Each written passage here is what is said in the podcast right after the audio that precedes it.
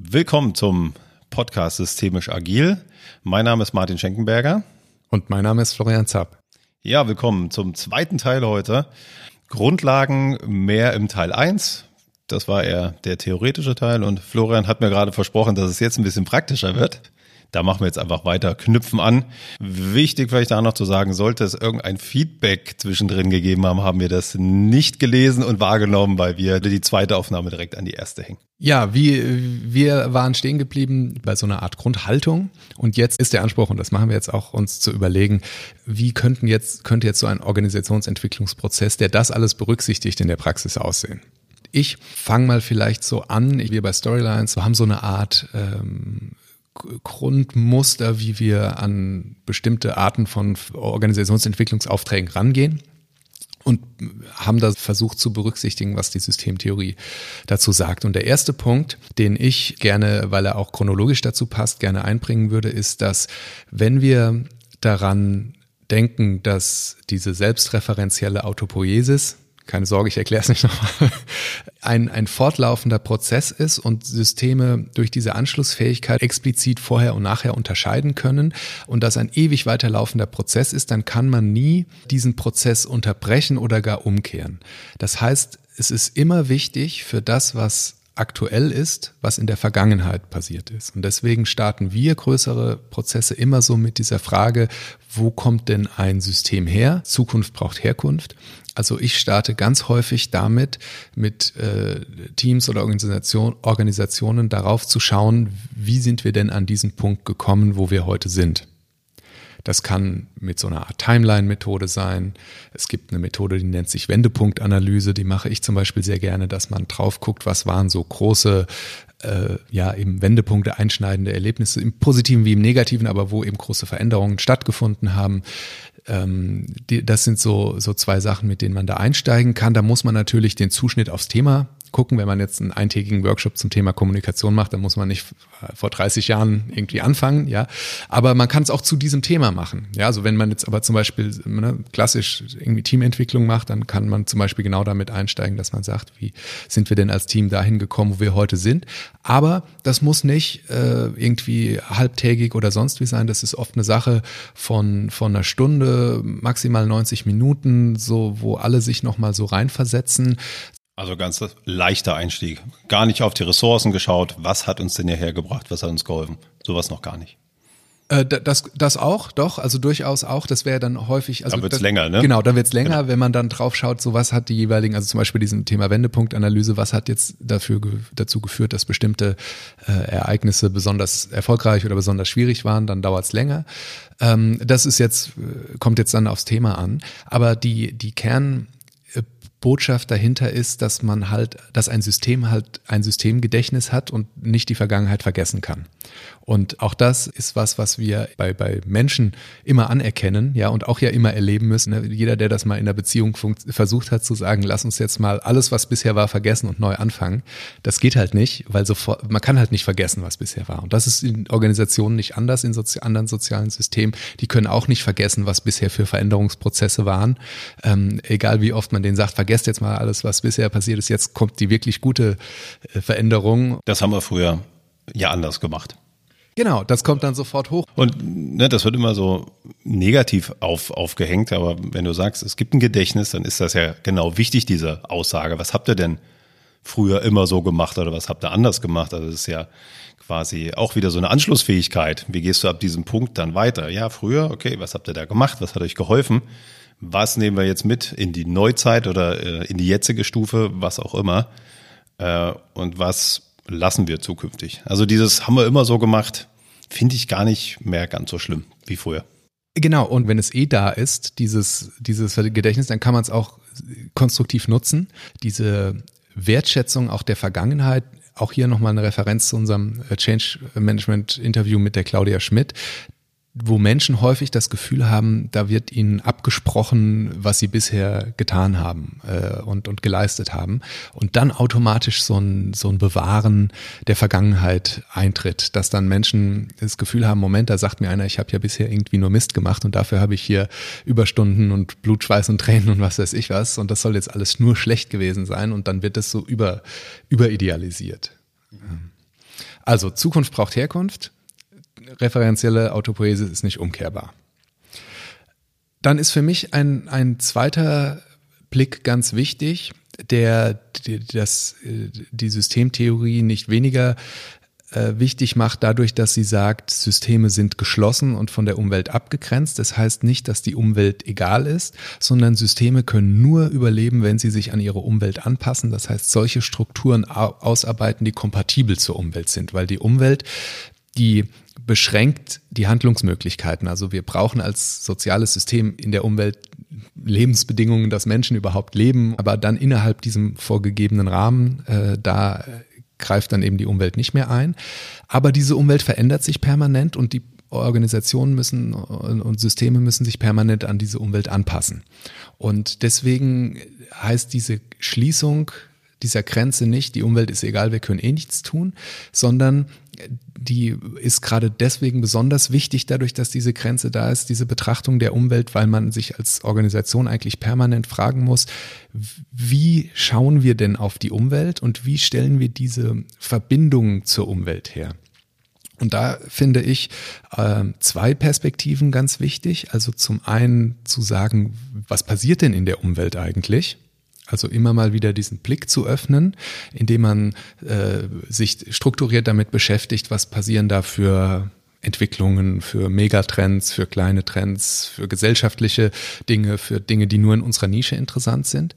Aber dann sich auch die Frage stellt, und das ist jetzt wieder spezifisch systemtheoretisch, wie, also welchen Selektionsmechanismen wählen wir denn aus, was für uns in der Umwelt interessant ist? Und sind das noch die richtigen?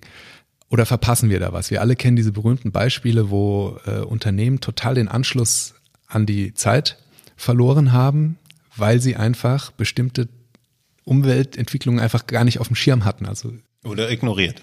Entweder das, ja, ignoriert oder aber vielleicht auch gar nicht wahrgenommen. Und also diese, diese zwei Fragen, was die Umwelt angeht, also einmal, was passiert da und einmal aber, wie schauen wir auf die Umwelt, sind für mich ganz wichtig. Und jetzt auch hier die Frage, was könnte man dafür Tools anwenden? Es gibt ähm, dieses für mich nach wie vor ganz tolle Konzept der Zukunftskonferenz. Future Search auf Englisch finde ich noch viel schöner. Ähm, die haben da einen ein Anfangsblock der nennt sich sogar Trendanalyse, wo es darum geht zu sagen, was passiert denn in der Umwelt intern, also in der Organisationsumwelt, aber auch in der Organisation selber für Entwicklungen, die für uns relevant sind. Also wirklich da sich strukturiert damit zu beschäftigen. Das wäre diese Frage, was passiert in der Umwelt? Und dann zu, schwieriger wird natürlich zu sagen, und wie schauen wir eigentlich auf die Umwelt? Weil wir da natürlich nie unsere eigene Beobachterperspektive überwinden können. Und da behelfen sich ja dann sehr viele damit, dass sie einfach mit anderen Menschen sprechen, die auch diese Umwelt sehen. Also, dass man sich Experten holt, dass man sich externe äh, Menschen dazu holt, die einem äh, helfen, nochmal zu analysieren, mit welchen Selektionsmechanismen schauen wir denn da rein. Da habe ich jetzt mal ein paar Fragen. Ja.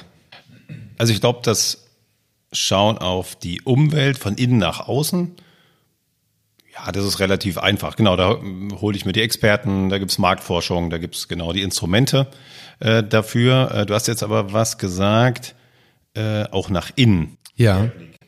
Das würde mich nochmal interessieren. Wie kann ich denn darauf schauen, wie sich meine Organisation entwickelt. Wie werte ich das aus? Genau, ich versuche das nochmal aufzudröseln. Also das erste ist, was passiert in der Umwelt? Da können wir Haken dran machen, da, da, da fällt, glaube ich, jedem was dazu ein. Was für Entwicklungen sind das intern, auf die wir reagieren müssen? Das ist jetzt gar nicht immer so schwer, sondern das ist jetzt zum Beispiel, kann man sich vorstellen, wir wären jetzt Abteilung eines, eines Unternehmens und wollen uns für die Zukunft aufstellen und betrachten jetzt Digitalisierung und weiß, weiß nicht, Gesetzgebung und sonst wie. Und nach innen wäre dann zum Beispiel bestimmte Prozesse, die wir als Unternehmen haben, bestimmte Veränderungen, die da stattfinden. Also das muss gar nicht immer was Verborgenes sein, sondern das kann einfach was sein, was in der Organisation selber sich abspielt, aus der Abteilung in der Umwelt, aber aus dem Organisationsblick im System, äh, was aber Einflüsse auf meine konkreten Vorhaben hat. Also eher so eine Ableitung von dem, was draußen passiert, einfach mal nach innen gespiegelt. Laufen am Markt draußen alle Rechnungen nur elektronisch und bei mir im Unternehmen kommen sie elektronisch rein. Ich drucke sie auf Papier aus, um sie zu bearbeiten. Dann ist das wahrscheinlich nicht zukunftsfähig. Und dann der, der dritte Punkt, den du gesagt hast, also die Frage, wie, mit, wie betrachten wir von drinnen die Umwelt draußen?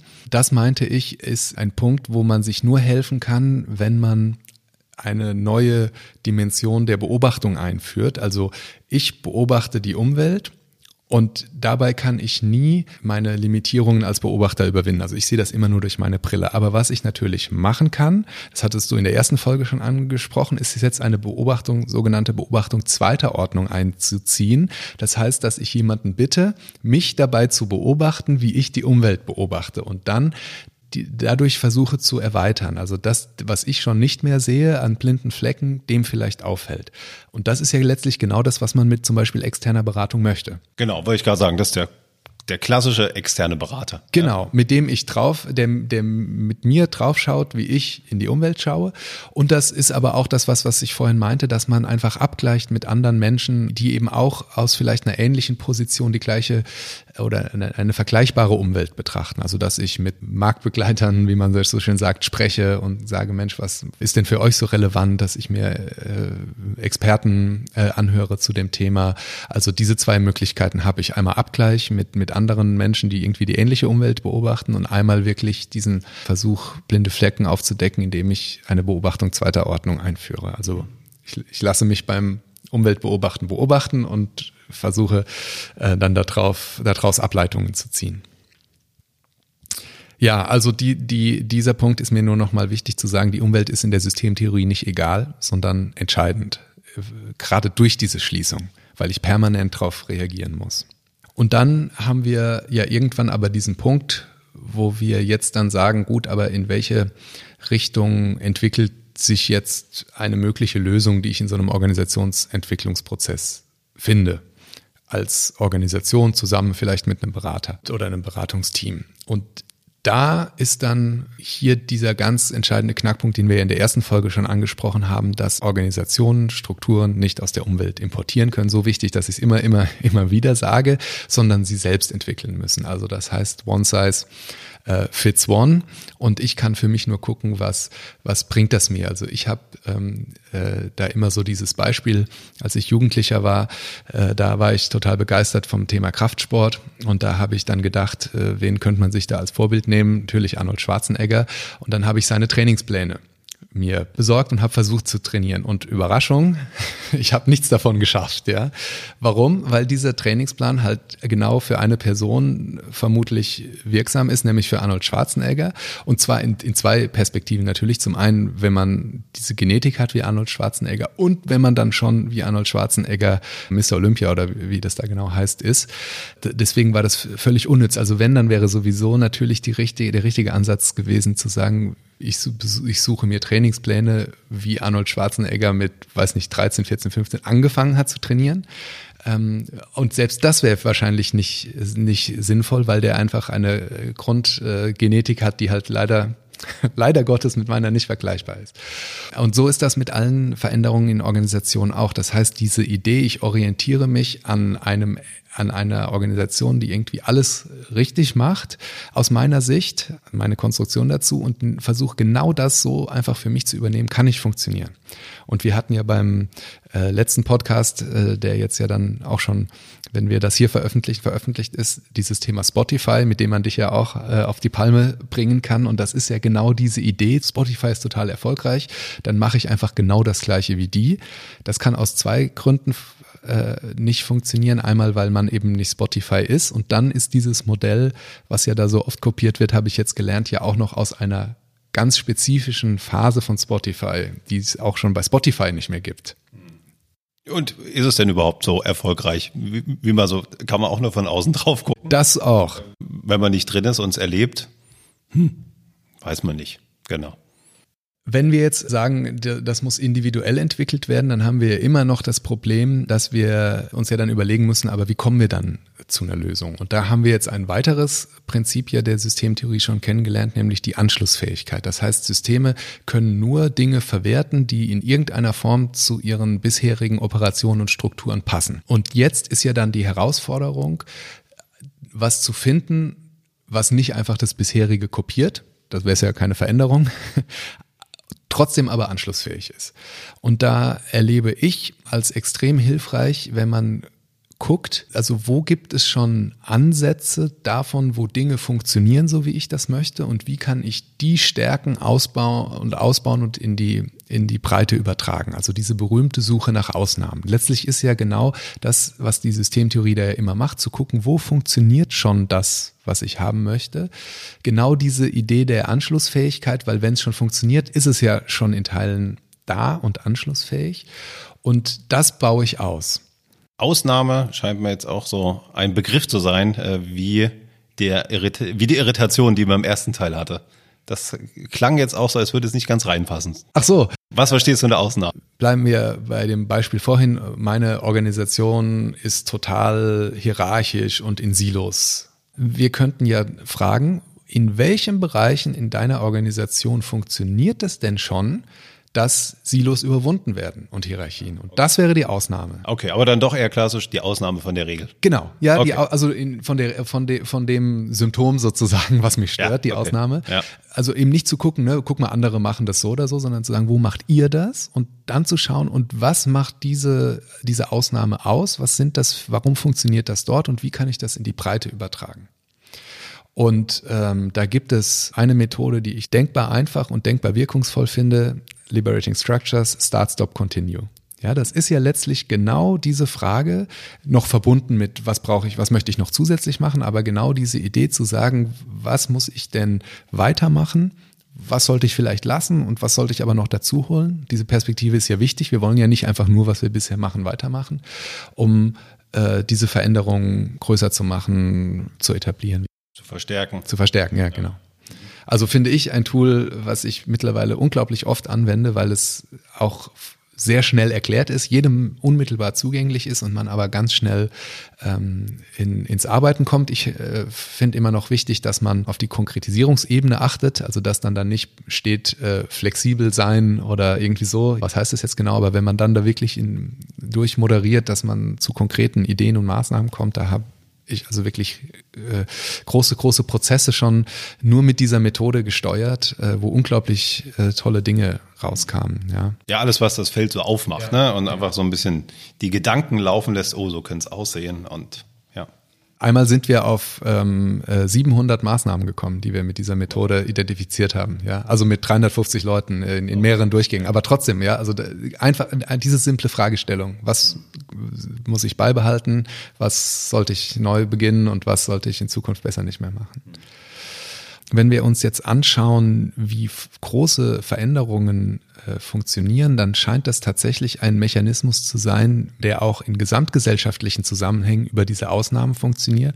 Und da auch das verlinke ich gerne, gibt es eine ganz tolle Sozialphilosophin, Eva von Redeker heißt die, die ein ganzes Buch äh, darüber geschrieben hat, wie große soziale Umbrüche passieren.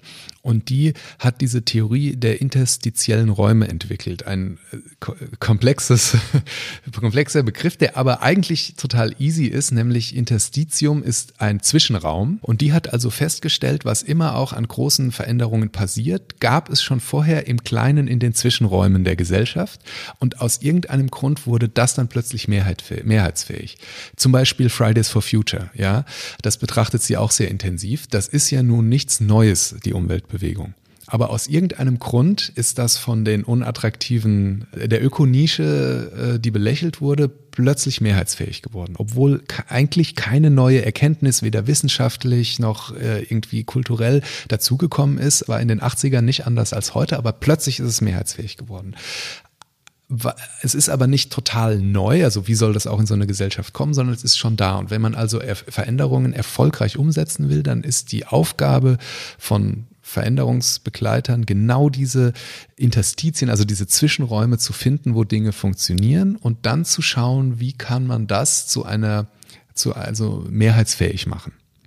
Das muss das System wollen, aber wollen sie ja auch, sonst würden sie ja nicht daran arbeiten. Aber genau das ist für mich so eine höchst systemische Vorgehensweise. Ausnahmen suchen, wo funktioniert was schon im Kleinen und dann ins Große übertragen. Und nicht hinsetzen und sagen, äh, so Strich drunter, ja, alles, was wir bisher machen, vergessen wir, jetzt erfinden wir das ganz Neue.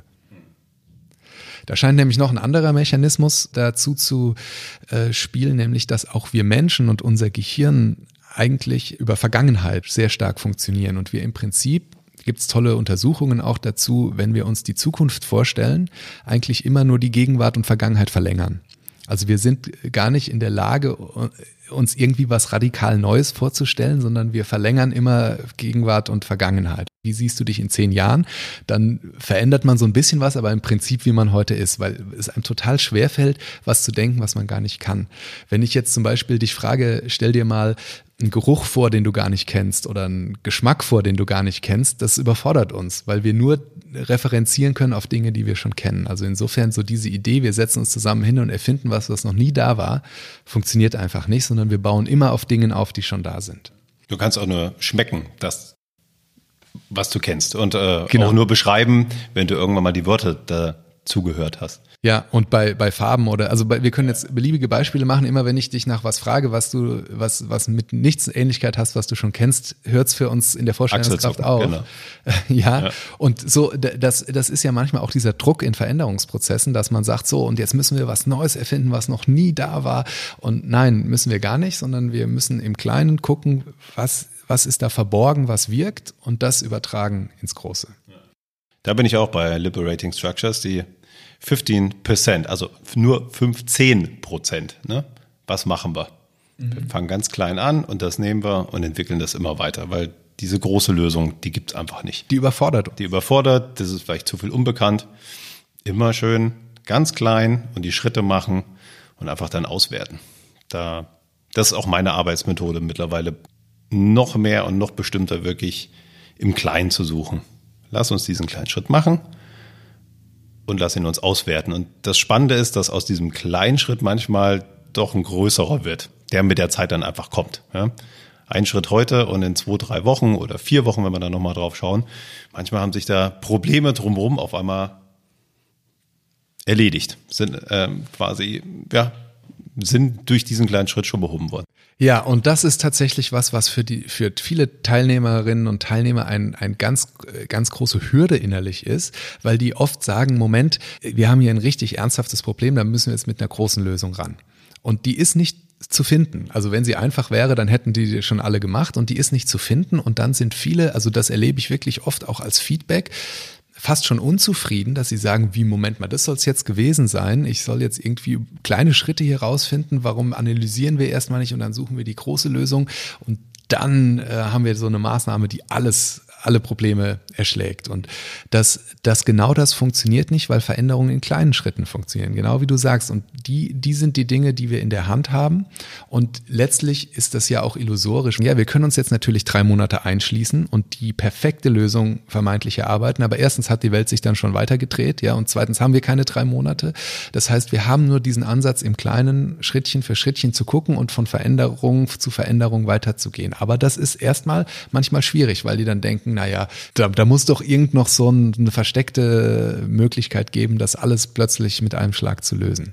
Wie ist denn das mit dir, wenn du da mit einem Team nur so eine vermeintlich kleine Lösung erarbeitet hast? Wie ich mich dann fühle? Ja, wie du dich fühlst. Also, ich weiß nicht, gehst du mit einer, du hast ja auch eine Erwartungshaltung, wie du reingehst. Und dann ist dieser Schritt, du hast vielleicht schon kleiner gedacht, und dann ist der Schritt aber noch mal kleiner ausgefallen. Wie gehst du daraus? Also das hängt tatsächlich mittlerweile ähm, davon ab, wie das Team sich damit fühlt. Ganz frei machen kann man sich davon nicht, aber mittlerweile habe ich schon verinnerlicht, dass es deren Veränderung ist und deren Organisation und deren Leben, mhm. ja. Und die, die müssen ja das letztlich umsetzen. Und äh, ich habe dann manchmal natürlich andere, hätte ich andere Ideen im Kopf, aber das bringt ja gar nichts, wenn die meine Ideen verfolgen. Das heißt so, auf, wenn wir auf eine Ebene kommen, wo die für sich sagen, hey, das ist genau das, was wir jetzt anpacken und damit zufrieden sind, dann bin ich auch zufrieden. Und manchmal ist es aber auch so, dass es Dinge gibt, wo ich denke, also das werden die jetzt bestimmt anpacken und genau da entscheiden die sich dafür, das beizubehalten und sind aber fein damit und dann ist das für mich vollkommen in Ordnung. Was natürlich schwierig ist, ist, wenn eben diese Unzufriedenheit bleibt und äh, dieser, dieser, dieser Ball der Verantwortung immer so hin und her gespielt wird. Genau dieser Punkt, dann sagen die, na, das kann ja jetzt nicht sein, dafür haben wir Sie doch jetzt, jetzt bringen Sie uns doch mal die große Lösung. Und dann sage ich denen, ich, selbst wenn ich sie hätte, Sie müssen sie umsetzen. Es ist Ihr Unternehmen, es ist Ihr Arbeitsalltag, Sie müssen das einführen. Und dann kommt es aber irgendwie, wird es immer wieder hin und her gespielt. Ich hatte neulich mal den, den Fall, da hat jemand äh, gesagt, naja, wir haben jetzt den ganzen Tag, und die haben viel in Kleingruppen gearbeitet, noch gar nicht über das Thema geredet, was eigentlich relevant ist. Und da war ich dann ganz baff, weil ich habe ja deren Kleingruppe nicht gesteuert, ähm, sondern, sondern die selber. Aber die hatten irgendwie die Erwartung, ich muss das äh, in die richtige Richtung lenken und ich natürlich von meinem Ansatz die Erwartung, die müssen das in die richtige Richtung lenken. Und das sind dann die Momente, die dann äh, tatsächlich so ein bisschen ja unzufrieden einen hinterlassen, wenn man das Gefühl hat, da ist man noch nicht so an diesem Kern angelangt, wo eine Organisation oder die Teilnehmerinnen und Teilnehmer jetzt so eigenverantwortlich da weiterentwickeln wollen, sondern die haben so den Wunsch, mach für mich und wir kommen aber nicht an diesen Punkt, wo wir raus, raus, zusammen rausgehen und sagen, jawohl, jetzt sind wir da angekommen. Kennst du das? Ja, also äh, genau, deswegen habe ich da auch nachgefragt. Also gerade jetzt bei der ganzen Remote-Arbeit ist das schon manchmal schwierig herauszufinden, so, uh, ist das jetzt der Punkt? Ja, alle sind zufrieden. Hm, ich habe das Gefühl, oh, es ist echt ein kleiner Ansatz nur. Ähm, ja, es lässt mich auch nicht immer wirklich zufrieden zurück, aber mittlerweile bin ich da so weit, dass ich dann mir sagen kann, naja, lass doch mal wirken und schau noch mal in der Woche zwei, drei drauf, frag noch mal nach und ja, ich hatte kürzlich so einen Punkt, wo ich echt am Zweifeln war, haben die Aussage vom Team, so gut haben wir lange nicht zusammengearbeitet und das war echt nur so ein kleines Ding manchmal hilft's, also manchmal reicht das schon. Und klar, lerne ich da auch immer jeden Tag wieder neu dazu, wo ich das jetzt schon eine Weile mache. Ähm, Teams und Vorgehensweisen verändern sich ja. Also ich finde das spannend, da genau diesen, ja, dieses ähm, reicht es oder reicht es nicht? Ist das Team damit zufrieden? Das ist so ein, so ein Aushandlungsprozess auch mit mir selber, ein Stück weit. Und es ist letztlich natürlich auch ein, ein, ein wichtiger Job in der Auftragsklärung, schon deutlich zu machen, was kann ich leisten und was nicht. Also wenn deren Wunsch ist, dass jemand äh, kommt und äh, die, die heilige Lösung mit sich bringt und ich das so um den Auftrag zu bekommen, mhm. so ein bisschen in den Raum stelle, die hätte ich, ja, und komme dann dorthin und sage so, jetzt seid ihr dran. Klar, dann entsteht da Frust. Ich habe da so zwei ähm, Punkte. Also einerseits äh, hat's der, der Johannes Schartau ja so toll auf den Punkt gebracht, indem er gesagt hat, es gibt nicht nur gute Moderation, sondern es gibt auch gute Teilnahme. Also die, ein Stück weit bin ich da mittlerweile auch so, dass ich diesen Ball zurückgebe und sage, ich kann nur den Rahmen zur Verfügung stellen, wenn der nicht genutzt wird von den Teilnehmerinnen und Teilnehmern, bin ich irgendwann machtlos. Und dann gibt es äh, von, von Steve DeShazer diesen Spruch, never work harder than the client.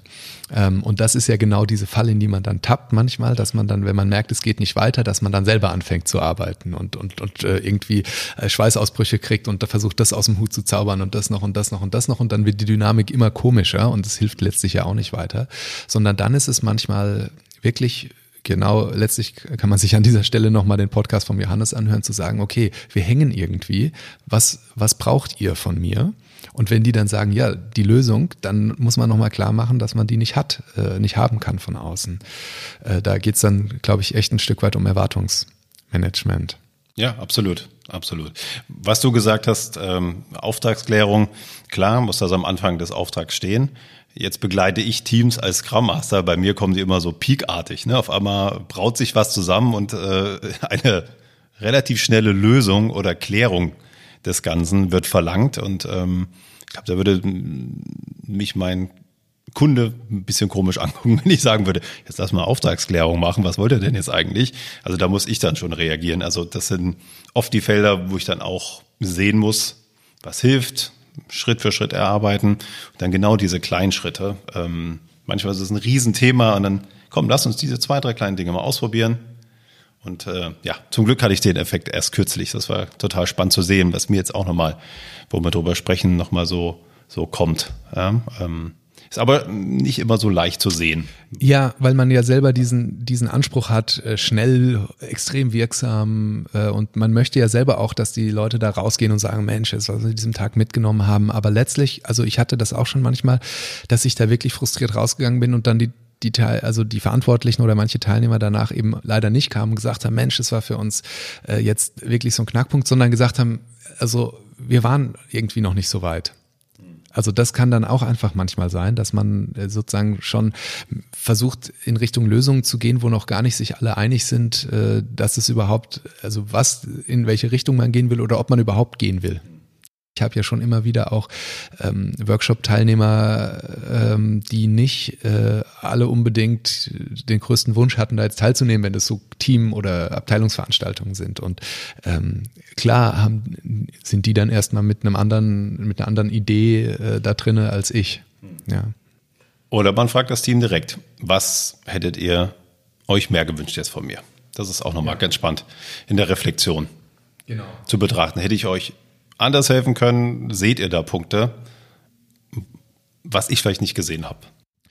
Ja, und jetzt hast du schon das Thema Reflexion angesprochen. Also das ist was, ähm, an dem äh, sich die ähm, Agilität, das hatten wir jetzt ja auch schon, schon zwei, dreimal, und die systemische Organisationsentwicklung oder die System, dass die Systemtheorie sehr einig sind, dass man permanente Reflexionsschleifen einbauen muss. Also von Roswitha Königswieser und ihrem Beraterkreis, Beraterinnenkreis geprägt worden, diese systemische Schleife. Also man stellt eine Hypothese auf, dann entwickelt man dort Ideen draus, wie man was vielleicht da hilfreich sein könnte an Interventionen, dann wendet man die an und dann guckt man hinterher, was ist passiert und daraus entstehen dann neue Hypothesen. Man plant man wieder Interventionen. Da kommen unsere Welten ganz nah zusammen. Total Florian. nah zusammen, genau.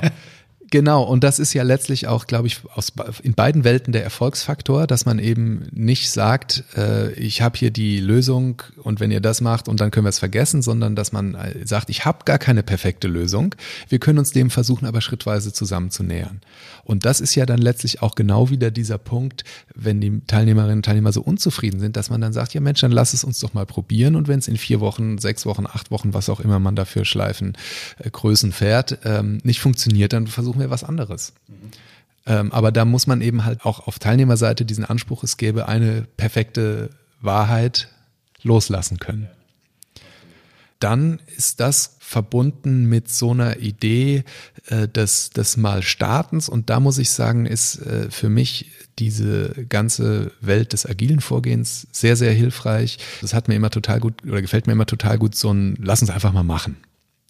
Weil letztlich ist das das, was, wie man ja eine Veränderung angehen muss, nämlich am Anfang und nicht am Ende. Ja, also das ist ja oft so die Idee, dass wenn wir alles perfekt haben, dann können wir es umsetzen. Ja, dann ist auch keine Herausforderung mehr.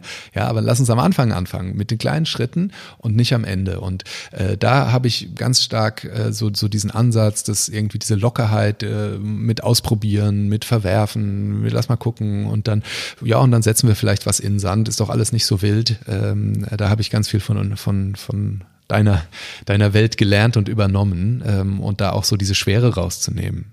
Ja. Du hast aber in Teil 1 was gesagt, was mich nochmal zum Nachdenken gebracht hat, dass alles eine Historie hat. Mhm. Das kam lange Zeit in meiner Welt nicht so richtig vor, weil mhm. ich eher der Meinung war, ähm, bestimmt auch noch bin, lass das doch jetzt mal stehen, wie es passiert ist.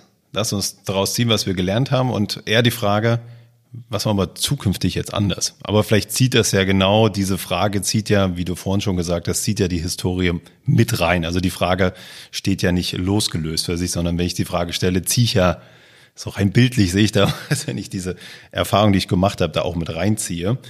Ähm, ich möchte nur nicht so gerne und so lange über Vergangenes reden, sondern eher über die Zukunft und was wir daran ändern und wie wir es anders machen, weil ja, Dinge, die passiert sind, es hilft mir irgendwie auch nicht, da groß rum zu, rum zu diskutieren. Äh, ich habe so das Gefühl, das hilft nicht und bringt nicht weiter. Und äh, da widersprechen sich dein Impuls und meine Idee der Umsetzung auch überhaupt nicht, weil nur weil was passiert ist, heißt ja nicht, dass wir jetzt das versuchen müssen, rückwirkend aufzuklären oder sonst wie. Wir können es halt nur nicht negieren. Ja, also wir können nicht einfach so tun, als wäre das nicht gewesen. Es heißt aber nicht, also äh, nichts ist weniger voranbringend als äh, Workshops, die sich in ungelösten Konflikten der Vergangenheit drehen und die immer wieder aufs Parkett holen. Das heißt, das ist auch manchmal so, dass man dazu auch wirklich gegensteuern muss und sagen muss, nein, nein, wir holen jetzt nicht alle Konflikte der Vergangenheit hervor, aber wir vergessen halt auch nicht, dass es eine Vergangenheit gibt. Ja, es gibt bestimmte Themen und Konflikte und uns, wir sind halt hier, weil wir die sind, wie wir sind. Und trotzdem können wir jetzt einfach in die Zukunft schauen. Sehr schön. Deswegen machen wir auch den Podcast, äh, um über sowas zu sprechen. Genau. Ja, also letztlich würde mich jetzt mal an der Stelle interessieren, hast du jetzt so eine Idee, wie so ein systemischer Organisationsentwicklungsprozess ablaufen könnte? Oder brauchen wir vielleicht noch irgendwie ein Beispiel oder? Auch ein Beispiel ist immer ganz gut. Also klar, ähm, ich bin ja in der Ausbildung, unter anderem ja auch bei dir und wir unterhalten uns ja hier vorher äh, auch über das Thema, wir haben ja die Schleife gehabt, was ganz wichtig auch ist, da sind wir jetzt noch gar nicht so tief drauf eingegangen, oder? Müssen wir da noch mal kurz was dazu sagen? Die systemische Schleife, ähm, ich hatte es ja vorhin so kurz angewähnt, sind diese vier Phasen. Also das erste ist, ich, ich bilde Hypothesen und ähm, aus diesen Hypothesen leitet sich ab, was ich vorhabe, in diesem System, in dieser Organisation zu machen. Und diese Verbindung ist schon, schon mal wichtig, weil ich nicht einfach das mache, was ich immer mache, sondern da, wovon ich denke, dass es diesem System weiterhelfen könnte. Das klingt jetzt auch so ein bisschen banal, aber es gibt ja durchaus die Ansätze zu sagen, äh, es funktioniert in jedem Unternehmen, bestimmte Prozesse auszulagern oder so, ohne Hypothesen. Es funktioniert immer einfach. Äh, aus, und aus diesen Hypothesen leite ich dann äh, Interventionen ab. Also ich überlege zum Beispiel, was, was würde denen jetzt weiterhelfen, welche Art von Workshops, welche Art von Methoden, wie auch immer, wende die an und muss dann natürlich in, einem, in einer Evaluation draufschauen. Also das heißt, äh, dann muss ich für mich auch irgendwie festlegen, und was ist jetzt da erfolgreich, was ist da jetzt gut, ja, für wen, mit welchen Kriterien. Ähm, und äh, aber letztlich ist es natürlich dann hier die, die Kundenperspektive, die entscheidet. Also sind die zufrieden damit, wo es hingegangen ist? Wenn ja, was können wir, machen wir da dran weiter? Und wenn nein, was müssen wir vielleicht nächstes Mal anders machen?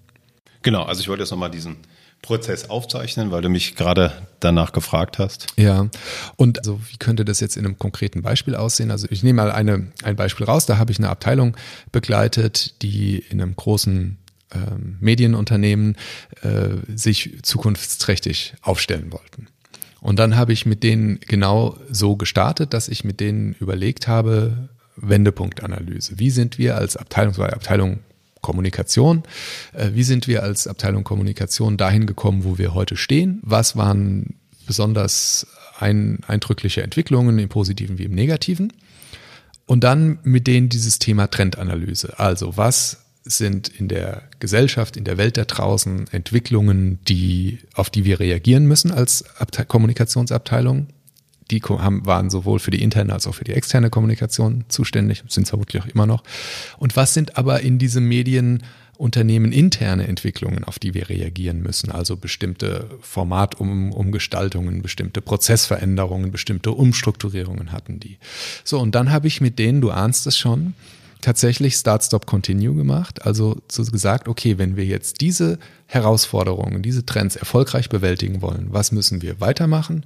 Was müssen wir neu beginnen und was sollten wir in Zukunft nicht mehr tun? Und dann ist meine Erfahrung immer, geht das los, tak, tak, tak, tak, tak, ein Klebezettel nach dem anderen. Und dann schaue ich mit denen zusammen drauf und entwickle daraus tatsächlich dann konkrete Maßnahmen. Also dieser Übertrag ist dann immer wichtig. Äh, das also ist jetzt auch nicht nur in der Systemtheorie so, ja, dann zu sagen, äh, oder wahrscheinlich hat es gar nichts mit der Systemtheorie zu tun, sondern ist eine Frage von guter Organisationsentwicklung. Dann stehen da tausend Sachen, aber dann muss man natürlich mit irgendwas Konkretem rausgehen. So, und dann haben die ja genau durch diese Methodik das gemacht. Sie haben geguckt, was funktioniert schon, was ist für uns anschlussfähig. Und dann haben wir noch aber letztlich einen Part eingestreut, wo die für sich gesagt haben, wir würden gerne diese zwei Experten einladen und dass die uns nochmal ihre Sicht auf die Umweltentwicklung aus einer bestimmten Perspektive, Expertenbrille äh, sagen. Also das war so diese Idee verpassen wir vielleicht Umwelttrends. Und dann haben die für sich einen Prozess entwickelt, den ich von außen niemals hätte vorgeben können, den aber ich würde mal unterstellen, auch Medienexperten den nicht hätten vorgeben können, weil es war deren individueller Weg, auf diese Herausforderungen einzugehen. Zwei Tage sehr intensives Arbeiten und am Ende kam für die eine individuelle Strategie heraus, indem sie genau für sich geguckt haben, was funktioniert, was funktioniert nicht, was machen wir mehr, was machen wir weniger. Das wäre jetzt aus meiner Sicht ein Beispiel für so ein Organisationsentwicklungsprozess. Wunderbar. Da kam jetzt auch vieles oder alles nochmal vor, was wir jetzt äh, in der Diskussion hatten. Und damit würde ich auch sagen, äh, damit wir anschlussfähig bleiben und auch weiterhin wir ganz viele Hörer unseres Podcasts haben, hören wir, glaube ich, mal auf an der Stelle. Was meinst du, Florian? Auch, absolut. Hören wir auf. wir hören auf für heute.